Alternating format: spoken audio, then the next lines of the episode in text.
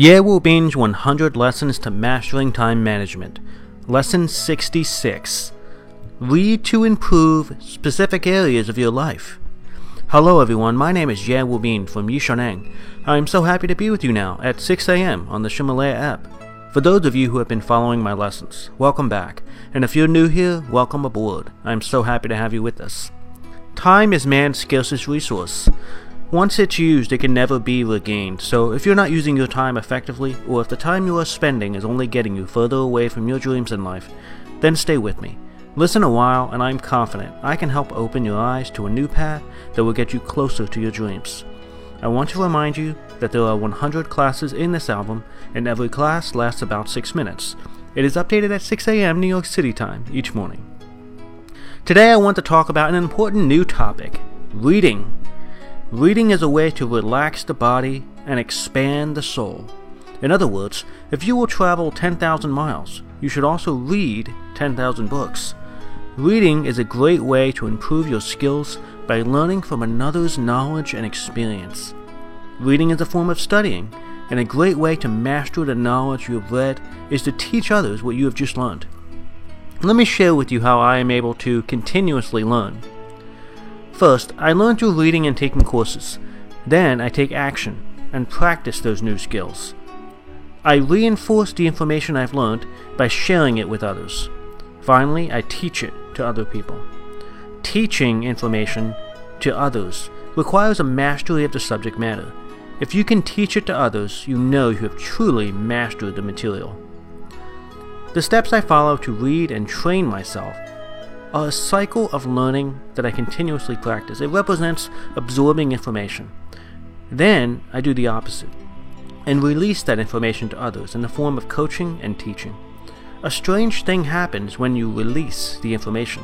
You actually retain and master the knowledge rather than lose it. Reading plays an important role in this entire learning process. Most people don't know that this reading method is so effective and most have not mastered it. So I'm going to talk to you about it today and how you can make it work for you. We can divide reading into a few levels. The first level includes those who make no time to read or read without a purpose. This is a wasted opportunity.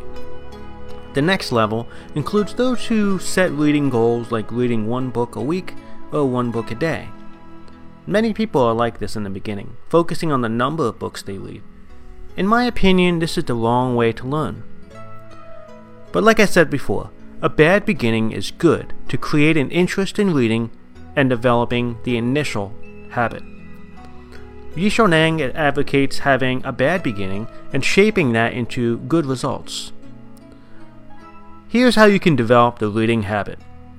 I will talk to you about a special book in my life, How to Win Friends and Influence People by Dale Carnegie.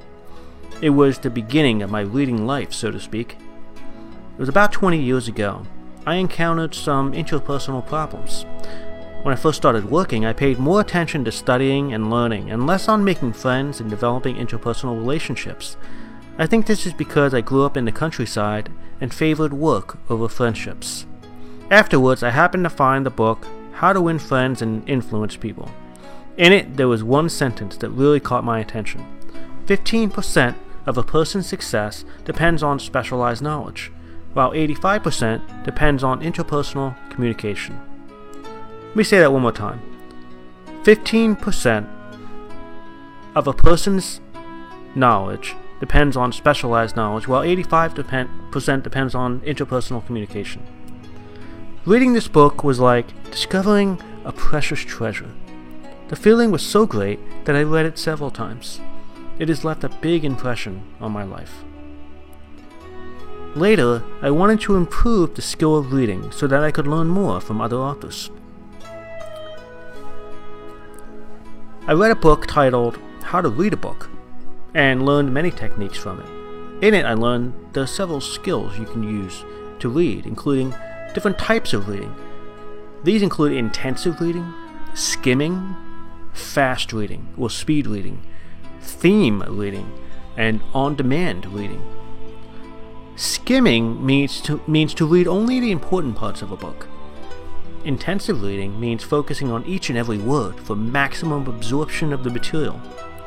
Combining the two, skimming and intensive reading, in select areas, is how you conduct theme reading. So it uses both skimming and intensive reading on books of a specific topic that you wish to increase your knowledge in. Currently, I believe there are too many books to read out in the market. And not just books, but also information on the internet, articles on social media, etc. Finding the right material to read can be very difficult. For instance, when I participate in a training course, I usually look up the teacher's biographical and other sources of information. I then buy the teacher's books on Baidu or Amazon. By reading other people's books, I discovered the three dimensional reading method. The three dimensional reading method refers to studying about a specific topic using three learning techniques. These are training, reading, and searching. Training, reading, and searching. I also document information using a technique called mind mapping. So, in conclusion, remember, we cannot do everything and we cannot read about everything. We need a healthy balance of the two. Now, I suggest you read lots of books, skimming the material for the important information that you want to learn, and then focusing with intensive reading on the areas that you really want to develop. In this way, you can cover a lot of ground. Choose themes that are important to you and that you want to develop your skills in. Even after you master a topic, you still need to read to ensure we remain an expert in those areas. For example, when I decided to teach myself time management, I found all the books that I could in this field. I skimmed for the important material and then intensively read the areas that were very important. During deep learning, I made PowerPoint slides summarizing the knowledge that I wanted to master and began sharing it with others in order to reinforce the material. Then I began to apply what I learned in every part of my life, because only by applying the knowledge can we learn and hope to master it. Peter Drucker, the father of management, also promoted theme reading and even said that we should read on major themes at least once every seven years. Why seven years?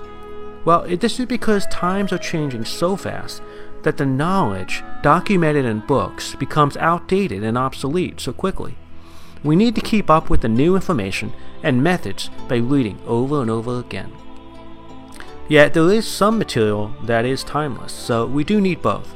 We need to study both classic books as well as read themed books in order to keep up with the changing of time.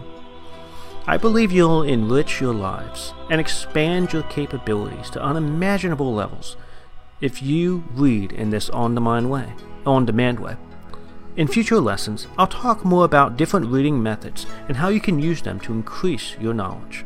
Until then, open a book, get started. These audio lessons are translated by Yishaneng's partner Cece and then recorded by her husband Justin. I wish you great success today. See you tomorrow.